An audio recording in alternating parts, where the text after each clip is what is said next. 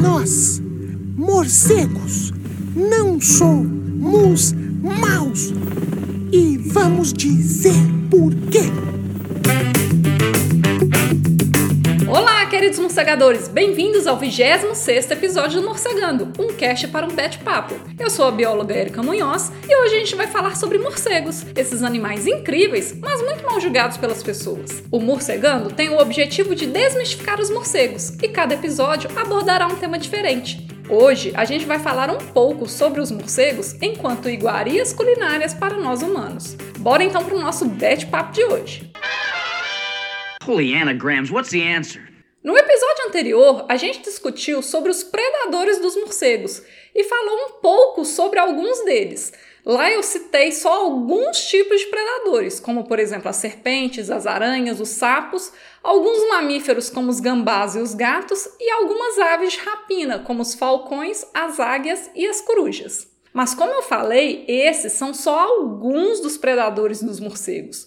Por exemplo, só aqui no Brasil são conhecidas pelo menos 50 espécies de predadores diferentes de morcegos, que incluem primatas, felinos, canídeos, marsupiais, outros morcegos, além também das aves de rapina, alguns pássaros, as serpentes, como a gente já disse, alguns anfíbios, aranhas, lacraias e até peixes. E dentre esses predadores de morcegos, o ser humano é apenas mais um animal que se alimenta desses bichos. Claro que não é de uma forma natural, como se os morcegos fizessem parte de uma dieta normal das pessoas. Boa parte do consumo de morcegos pelas pessoas está muito relacionada às questões culturais, como celebrações, crenças ou iguarias exóticas, mas também está relacionada a questões sociais, como, por exemplo, a escassez de alimento em uma determinada região. Os morcegos fazem parte da dieta de alguns povos ou tribos e já foi registrado tanto no passado quanto até hoje em dia. Pensando em tempos mais antigos, os primeiros registros do consumo de morcegos por pessoas datam lá do período da Suméria, que foi uma civilização que existiu ali no atual Oriente Médio entre 2000 a 5000 anos antes de Cristo. Não se sabe muito bem o porquê que eles comiam morcegos, uma vez que essa civilização é muito antiga e a gente quase não tem escrituras dessa época. Para vocês terem uma ideia, tudo indica que foram os próprios sumérios que inventaram a escrita há 4 mil anos. Ou seja, pode ser que os morcegos fossem consumidos até mesmo muito antes do que se é registrado, mas a gente só ficou sabendo depois do surgimento da escrita. Então, como a gente não tem muitos registros históricos dessa época, a gente não sabe exatamente qual era a relação que os sumérios tinham com os morcegos e com o consumo desses animais. A gente basicamente só sabe que já existia o consumo. Mas olha só que curioso: enquanto na Suméria existia o consumo de morcegos, os seus vizinhos, que eram os hebreus, não comiam esses animais. A civilização hebraica vivia ali na atual região de Israel e surgiu por volta de 1200 anos antes de Cristo. Os registros desse período mostram que os morcegos e algumas aves eram proibidos de serem comidos, uma vez que esses animais eram considerados sujos e impróprios para o consumo. Inclusive, você pode verificar isso aí na sua casa caso você tenha uma Bíblia, lá no livro de Deuteronômio, capítulo 14, versículo 18. Como houve uma influência hebraica na construção das narrativas bíblicas, essa ideia de proibição do consumo de morcegos e algumas aves foi parar também lá na Bíblia.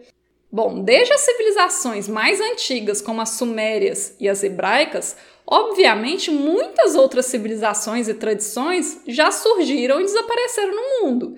E a gente não tem o registro de todas e de tudo. Então, gente, apesar de não ter muitos registros na história sobre o consumo de morcegos, com certeza em algum lugar ao longo desse tempo ocorria. Hoje em dia, em algumas regiões pobres, os morcegos podem servir como fontes de proteínas para pequenas tribos ou comunidades. Aqui no Brasil, por exemplo, o consumo de morcegos já foi registrado em algumas tribos indígenas no Mato Grosso, no Amazonas, no Maranhão e no Tocantins. E assim como já foi registrado aqui no Brasil, o consumo de morcegos feito por pessoas já foi e ainda é registrado em todas as regiões do mundo. Eu te garanto que se você ainda não viu, é muito fácil achar vídeos na internet de pessoas comendo morcegos, incluindo alguns crus. Mas é só em regiões mais pobres que ocorre esse consumo? A resposta é não. Mesmo em locais mais desenvolvidos, é possível encontrar morcegos como uma iguaria culinária. Por exemplo, é relativamente fácil para muitos turistas na Ásia, na Austrália e na África encontrarem esses animais em mercados e restaurantes para consumo, que são preparados em forma de sopa, são cozidos, assados ou fritos. E dentre todas as espécies de morcegos, os morcegos frugívoros, principalmente as raposas voadoras, são as espécies mais populares para a preparação desses pratos. Eu nunca experimentei e, para falar a verdade, eu nem sei se eu teria coragem um dia. Mas algumas enciclopédias sobre comidas afirmam que o sabor dos morcegos é semelhante ao frango e que a carne desses morcegos é pouco calórica, uma vez que eles podem apresentar baixos teores de gordura pelo corpo. E bom, nessa altura do episódio, eu acredito que tem muitos de vocês já se perguntando se comer morcegos não pode trazer algum tipo de risco ou problema, né? E é claro que pode ter riscos.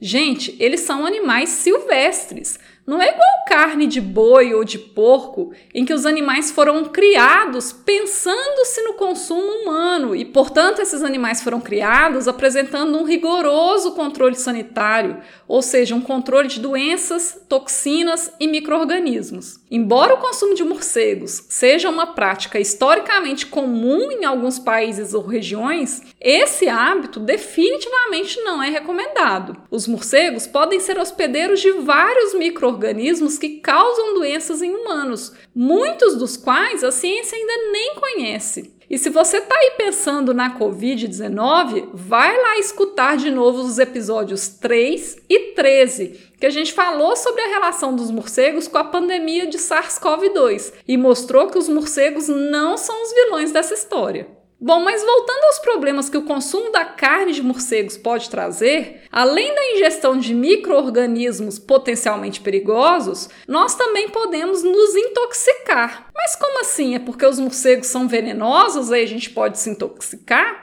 A resposta é não. Nenhum morcego do mundo é venenoso. Mas assim como nós ou qualquer outro animal, os morcegos podem acumular toxinas no seu organismo, como por exemplo metais pesados, algumas toxinas provenientes de pesticidas ou às vezes até mesmo de substâncias tóxicas de plantas que eles se alimentaram. Esse processo de intoxicação através da alimentação, principalmente através de animais, é chamada de biomagnificação trófica e muito provavelmente a maioria de vocês estudou isso na escola. Além disso, um outro grande problema associado ao consumo de morcegos é o tráfico de animais e a grande matança desses bichos. Inclusive, alguns morcegos, principalmente algumas raposas voadoras, estão ameaçadas de extinção exatamente por causa dessa caça. Então, o consumo de morcegos estimula muito a caça desses bichos, contribuindo para a não preservação das espécies. E isso não ocorre só com os morcegos, mas com qualquer espécie de animal silvestre tido como um prato exótico, curativo ou afrodisíaco, como por exemplo carne de tubarão e arraia, de aranhas, de répteis ou de vários outros animais. Então, se um dia você for até um local que venda esse tipo de animal, ou seja, caça ilegal,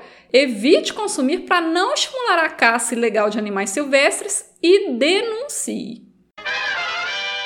Hoje o Morcegando vai ficando por aqui. Se você tiver alguma dúvida, comentário ou sugestão, envie um e-mail para morcegandocast.gmail.com. Siga também as nossas redes sociais através do arroba morcegandocast para outros conteúdos exclusivos dessas plataformas e nos ajude a espalhar a palavra dos morcegos por aí. Um bete abraço e até mais!